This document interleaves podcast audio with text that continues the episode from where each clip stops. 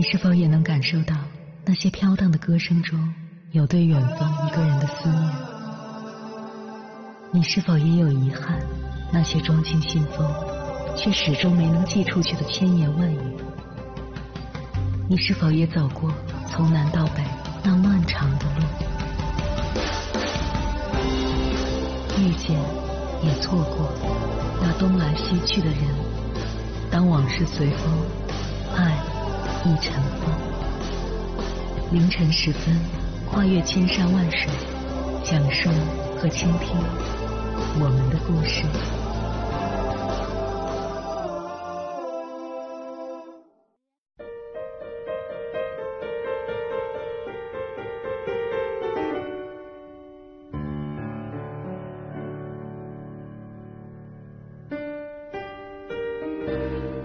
欢迎回来，各位夜行者，这里是正在直播的中国交通广播心灵夜话栏目《千山万水只为你》，深夜不孤单，我是迎波，我要以黑夜为翅膀，带你在电波中自在飞翔。二零一六年新周刊的收官杂志评选出了当年的年度汉字，你们猜是什么？是“刷”。这个结果，相信所有人都不意外。低头族的时代，刷刷刷是一种全民运动。刷微信、刷微博、刷业绩、刷收视率、刷脸、刷存在感。刷的初衷是好的，为了社交更多，为了业绩更好，也为了获取更多讯息。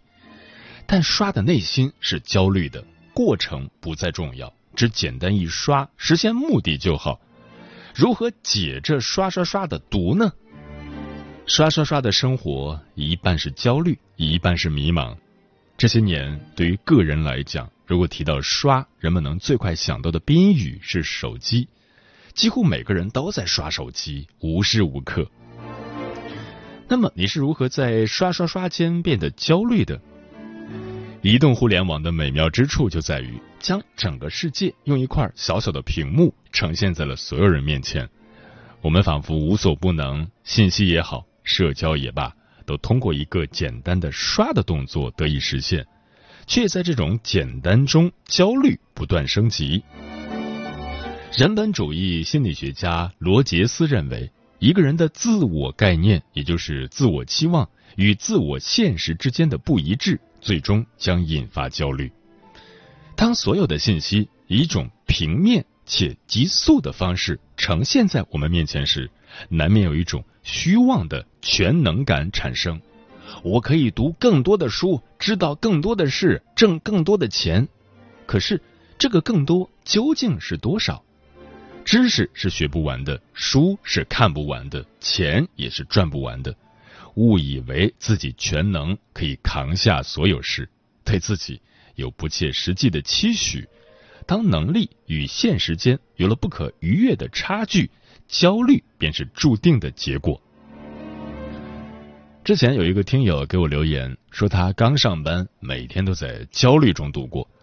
他所从事的工作以业绩为王，每个人都很拼，他一路拼命刷业绩，可是不知道哪儿是终点。总有人下班比他晚，人脉比他多，人还比他聪明灵活。他甚至开始害怕看工作群了。任何一个同事承担的消息，都足以让他吃不下、睡不着，连呼吸都觉得是在浪费时间。这大概是很多人焦虑的写照。前方总有目标，成绩没有终点，怎会不焦虑？这样的时刻，若能在自我期望与自我现实中找到些许平衡，知道自己能力有几分，又究竟想要做到几分。焦虑才会有解决的出口。为什么越刷微信越迷茫？罗洛梅在《焦虑的意义》中说道：“隐形的焦虑就是人们不断的强迫自己分散注意力，逃避无聊，避免孤独，直到困扰本身成为问题。”这几句话几乎精准的描述了我们刷微信的心理动机。刷刷刷不会解决焦虑，反而越刷越焦虑，越刷越迷茫。你刚刚找到自己的职业方向，想要大刀阔斧干一番事业，一刷朋友圈，发现别人早已月薪十万，在钱与职业规划之间摇摆，你迷茫了。你刚刚下定决心做一个全职妈妈，陪伴孩子成长，却见闺蜜一身职业套装，妆容精致的模样，闪着耀眼的光。家庭与事业之间做选择，你迷茫了。你刚刚下定决心走一条渴望已久的路，朋友圈里的一篇文章：“年轻人，你凭什么过自己想要的生活？”却让你犹豫了。在理想与现实间，你迷茫了。倒是那些不刷朋友圈、坚持一个小目标的人们，活得安心许多。曾有一次。约一个做公众号的朋友在咖啡厅见面，原本以为忙碌如他迟到是必然的事，没想到他在我到之前半小时就已经到了，安安静静的在看书。交谈之后才知道，他至今保持一天一本书的习惯，所以随身都会带着书，有空就翻几页。我问他为何这般勤奋，他说是真的喜欢，也是多年来的习惯。所以开公众号写文章不过是水到渠成的事情。还有一次，几个朋友见面，个个顶着黑眼圈，抱怨每天睡前跟中毒似的，必须刷刷手机、上上淘宝，然后就停不下来了。一个朋友惊讶的说：“我说梦话都快变成英语了，你们还有时间刷手机？”这位朋友刚刚跳槽到外企，英语是他的硬伤。于是他最近开始了疯狂密集的追击，刷刷刷的日子于他而言太过奢侈。当一个人的生活中有着清晰的目标和对未来的期许时，不会忍心在刷刷刷中消磨时光。上面提到的两个朋友便是最好的例子。那么，如何停止刷刷刷？刷刷刷的生活？结果太多，过程太少；焦虑太多，从容太少。有几个小建议，帮你停止刷的日子，不妨一试。每天确定几个固定的时间，统一回微信，可以是早、中、晚各一个时间段，既不会耽误急事儿，也不必时时看微信，生怕错过了什么。增加真实社交。当有好友畅聊或是依伴在爱人身边的时候，刷微信的时间自然就少了。如果没有这样的亲密关系，不妨试着主动约朋友喝杯咖啡、打一场球，既能停止刷刷刷，还能在酣畅淋漓间感受一份真实。培养一两种兴趣爱好，男生看球，女生逛街时玩微信的时间自然会减少。所以，控制微信成瘾的最好的方式，就是找到更有趣的事儿。善用培养专注力的 app，有一些手机 app 可以设置时间段，清晰记录专注工作的时间，并且在这段时间内，手机上的其他 app 自动关闭。如果有意克制刷刷刷，不妨尝试用这些 app 来做一下辅助。给自己一个清晰的小目标，哪怕是每天多读几页书，少坐一站地铁，或者只是早起给自己做一顿美妙的早餐。想做的事情多了，在刷刷刷中消磨的时光自然就少了。关机断网，如果以上的方式都不行，建议采用终极解药。偶尔的切断不会让你与世界隔离。反而能在清静之中看清自己，也是美事一桩。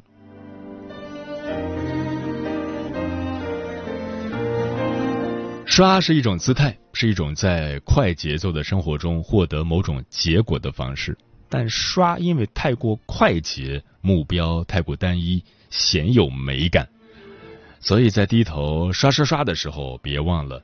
抬头间还有许多的美，需要你用心雕琢、细心浇灌才能得到。焦虑也好，迷茫也罢，如果能放慢脚步，找到方向，再有美的体验相伴，定会迎刃而解。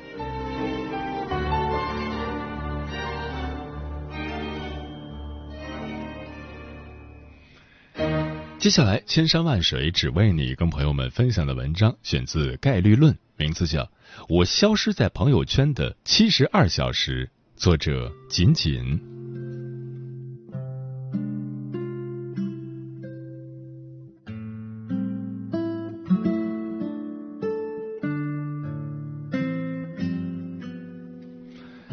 一次偶然的机会，我意外的在社交网络消失了整整三天。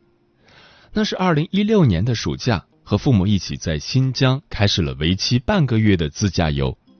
开往伊犁草原的时候，原本在盘山路上就断断续续的手机信号，到了山区深处后彻底没了踪影。在那里，我被迫度过了没有网络的三天。失去网络的第一天，完了，没有网，要怎么过完这几天啊？望着登不上的微信，加载不出来的网页。我感到一阵前所未有的慌张，那种感觉就好像有一个器官从身体上被割离下来，我彻底失去了和原世界的联系。这一天，我根本没办法静下心来去看任何一处的景色，一有空就从口袋拿出手机来回摆弄。在返途的车里，望着窗外蜿蜒的山路，我脑海里第一个想着的却是。几小时前刚发的状态，有没有人点赞啊？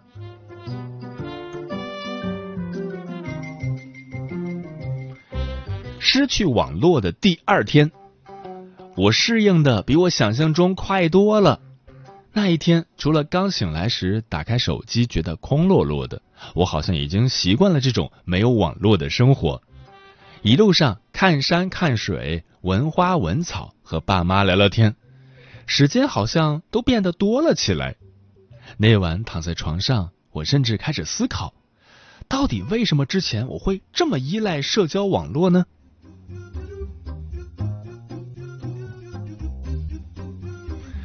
失去网络的第三天，美景看多了，开始觉得有点空虚，大概会有很多人来找我吧，我心里这样想着。觉得焦虑的同时，奇异的也感觉好受了一些，而且没想到居然这么轻松的打破了两天没找他聊天的记录。看来只要不看到他的消息，还是能做到心静如水的。他应该很意外吧？抱着有些好奇又期待的情绪，我甚至有些庆幸起来。如果没有强制断网，也许根本就做不到这么高冷，也没法不去关注那些每日必刷的消息和那些常常需要维护的关系。我开始期待信号连接上的一瞬间，一长串的消息提示。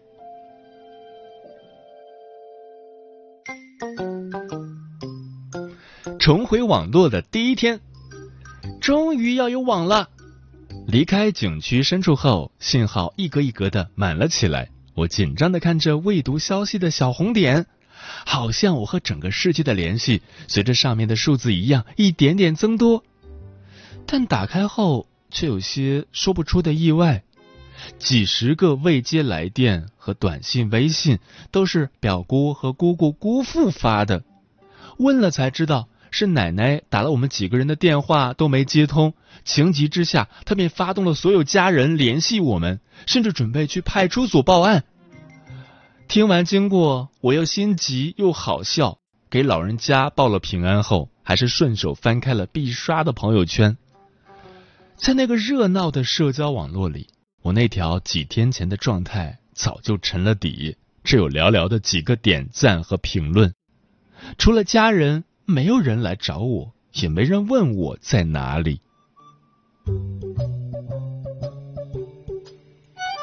重回网络的第二天，旅行结束，回到家，连上了网速飞快的 WiFi，我却突然不想刷什么消息了。游戏里的基友组了新队，微信群里照样热闹非凡。一切好像变了，又似乎一点也没变，但我好像对他。没那么上瘾了，我不会再时刻抱着手机，连上厕所的空档也要扫几眼屏幕才安心。我也不再常担心手机没电，别人联系不到我有多担心。我甚至开始打开了静音模式，学着不被各种消息打乱自己生活的节奏。那几天里，我突然理解了那些不看朋友圈也不发朋友圈的朋友。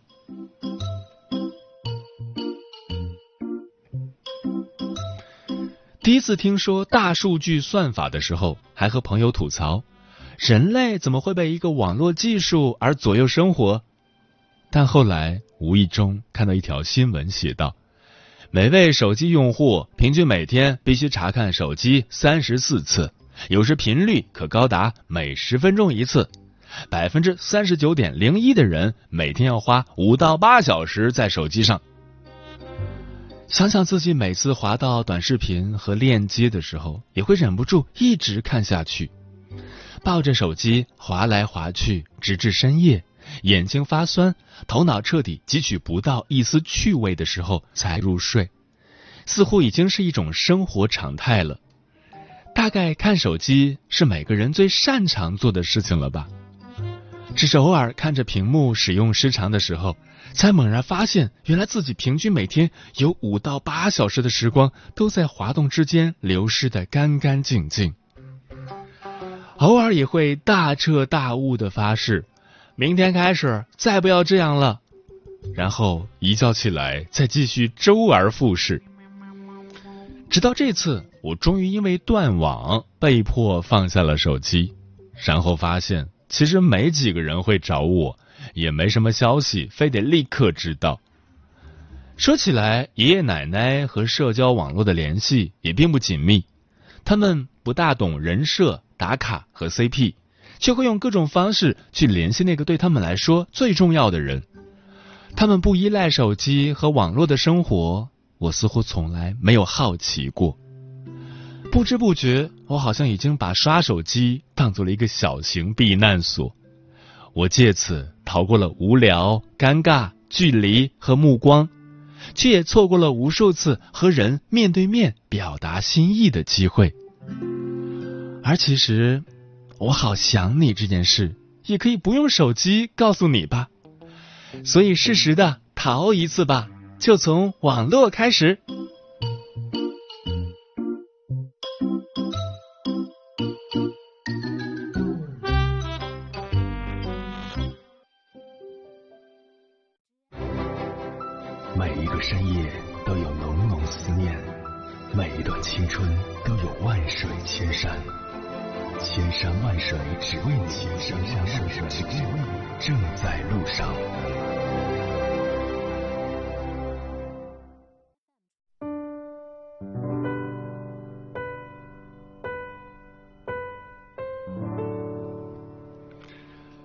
感谢此刻依然守候在电波那一头的你，我是迎波。今晚跟朋友们聊的话题是：假如断网一天，你会选择做什么？微信平台中国交通广播，期待各位的互动。飞鱼说：“如果断网，我会觉得属于自己的时间变多了，可以多出来很多时间专注于自己的事情，也更会耐下心来听听爸妈讲讲他们年轻时候的故事，也能更好的当好孩子大王，做孩子们的好朋友，一起疯，一起玩儿没有了勾心斗角，也没有那么多的爱恨情仇与多愁善感。”那种感觉真的是很幸福。当然，现在的我每天也很幸福、很快乐，真实的活着，健康的活着，比什么都好。陈阿猫说：“手机是现代人，特别是年轻人的必备用品。手机也是拒绝无效社交时消遣时间的必备品。通过手机可以了解、知道许多信息与常识。”有时出门偶尔忘了带手机，就会焦躁不安、六神无主、魂不守舍；而断网则和手机忘了带、和手机没电的感觉是一样一样的。真好看说，以前能把我开心坏，因为我们单位一断网就一定会放假，我可以去逛公园晒太阳。现在如果断网了，可能会骑着电动车带着娃到处乱溜。如果又遇到了下雨天，买一大堆零食在家和娃一起吃，让他吃完赶紧睡。毕竟下雨天娃出不了门，又断网了，意味着娃会拉着我一起闹腾。猫头鹰便是说，如今的生活处处离不开手机，断不了网络。可是当没网没电时，是走向返璞归真的时候。我们重新回到了一无所有的起点。山水湖北说：“如果断网，那就去大山里体验生活吧，让身心放松，减去压力和疲惫，挺好的。”专吃彩霞的鸟儿说：“假如断网一天，我想好好的睡一觉，睡到自然醒，没有闹钟，没有烦心事儿。近年来，感觉自己每天都睡不好，整个人处于亚健康状态。”精神恍惚，脾气暴躁，情绪低落，跟得了抑郁症似的，记性更加不好了。很想很想有一天可以睡到自然醒。人间四月天说，去年微信上加了个好友，然后发现我的朋友圈基本每天都能够收到他七八条的消息，大部分来自微博，涉猎极其广泛，有些是真心看不太懂啊，最后索性就不看了。上着班怎么还有时间搞这些摸鱼的吧？也有几个几年没有见面的好友，他们在我朋友圈发消息的频率逐年递增，现在鲜少出现。我想他们应该是在脚踏实地的生活着。科技的发达总是有利有弊的，网络的虚拟让人逐渐失去了可贵的专注力，网络的碎片化让人对事物的感知力下降。我们想用。假如来拯救自己，也许只是徒劳。嗯，我们必须承认，互联网让我们的生活更便利了。出门只要带上手机就可以，在家也可以学习各种知识，远程也能办公。就连我们电台的节目，也是因为网络才能提供给更多的人收听并互动。网络时代，一切都变得如此容易。以至于我们好像忘了真实的世界是什么样的。之前我看过一部豆瓣评分很高的英剧《黑镜》，它用极端的黑色幽默讽刺和探讨了科技对人类生活产生的影响。第一季的第二集，编剧给我们展现了一个美丽新世界。多年后的人们生活的世界里，没有人和人的交流，只有高科技、娱乐和社交网络。人们生活中的一切都可以通过 App 来完成，底层百姓的唯一工作是日复一日的骑单车，而目的是供给电能和赚取足够的金钱，满足自己的生存。不骑车的时候，他们将时间和金钱都献给了娱乐、电影、音乐、真人秀、游戏。吃的食物是添加了营养的能量棒。听我介绍完，你有没有觉得？这和我们现在生活的世界差不多，真的不希望科幻片里的场景有一天成真，因为这个世界还是有许多值得欣赏的美好的。我们可以好好利用网络带来的便利，但也要时不时的将它放下，回归真实的世界，和人聊聊，看看花草，吹吹微风。